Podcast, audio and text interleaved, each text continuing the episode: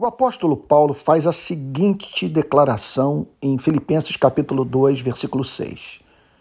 Quanto ao zelo perseguidor da igreja, quanto à justiça que há na lei, irrepreensível. Está descrevendo sua vida antes dele se tornar cristão. Nem sempre os seres humanos são capazes de viver à altura dos seus pressupostos intelectuais. Defendem com os lábios o seu sistema de pensamento, mas o negam com a vida. Sabemos de pessoas que passaram a vida defendendo a falta de sentido para a existência humana. A inexistência de valores morais absolutos, o caráter socialmente construído das normas que regem a vida em sociedade, mas que foram vistas se comportando de modo oposto ao que apregoaram, vivendo como se a vida tivesse significado e defendendo causas que não fazem o mínimo sentido para o seu sistema de crenças. Paulo era coerente com seu sistema de pensamento e valores.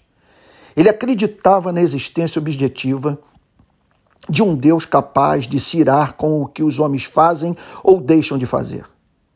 Ele dedicou, por esse motivo, a totalidade da sua existência ao objetivo de não ser julgado por Deus. Estamos, portanto, diante da maior referência da história da humanidade de tentativa de ganhar o favor de Deus mediante trabalho duro. Paulo, ao olhar para aquele período da sua vida, descreve a si mesmo como um judeu intenso na sua paixão religiosa. Como exemplo do seu zelo radical, ele menciona a forma como se comportou ao tomar conhecimento do surgimento do cristianismo. Ele o odiava. Identificava na fé cristã a presença de uma heresia que caso não fosse combatida, tornaria Israel exposto a ser julgado por Deus.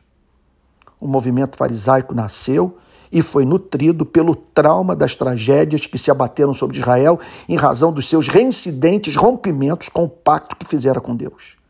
Isso levou a não apenas discursar contra o cristianismo, mas perseguir os cristãos a fim de que a heresia cristã morresse com a morte dos cristãos. Toda essa fúria voltada contra uma minoria estava inserida dentro de um contexto, de uma forma de viver que em tudo era regulada pela Torá, a lei de Moisés.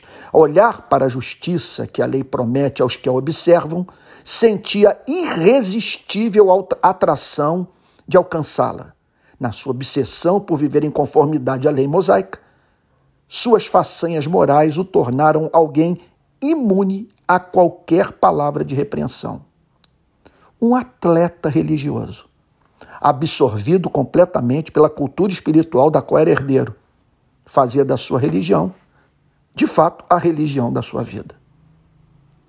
Ao dizer que todo esse impressionante histórico de desempenho religioso em nada contribuía para a sua salvação, Paulo não apenas pode ser visto desferindo um golpe mortal no modelo de espiritualidade judaico do seu tempo, mas também apresentando os fundamentos da crítica a ser feita a culturas supostamente cristãs que em tudo divergem do cristianismo de Cristo.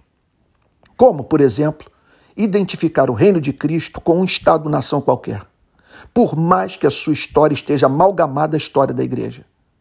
Paulo percebeu que era inconcebível circunscrever o reino de Cristo a Israel. Chama atenção, à luz desse verso, os crimes praticados por crentes movidos pelo zelo cego a tendência de nos darmos por, satisfeitos em razão da observância de práticas morais e cerimoniais que não nos tornam justos aos olhos de Deus, por mais fanático que seja o nosso comportamento. Mais um ponto.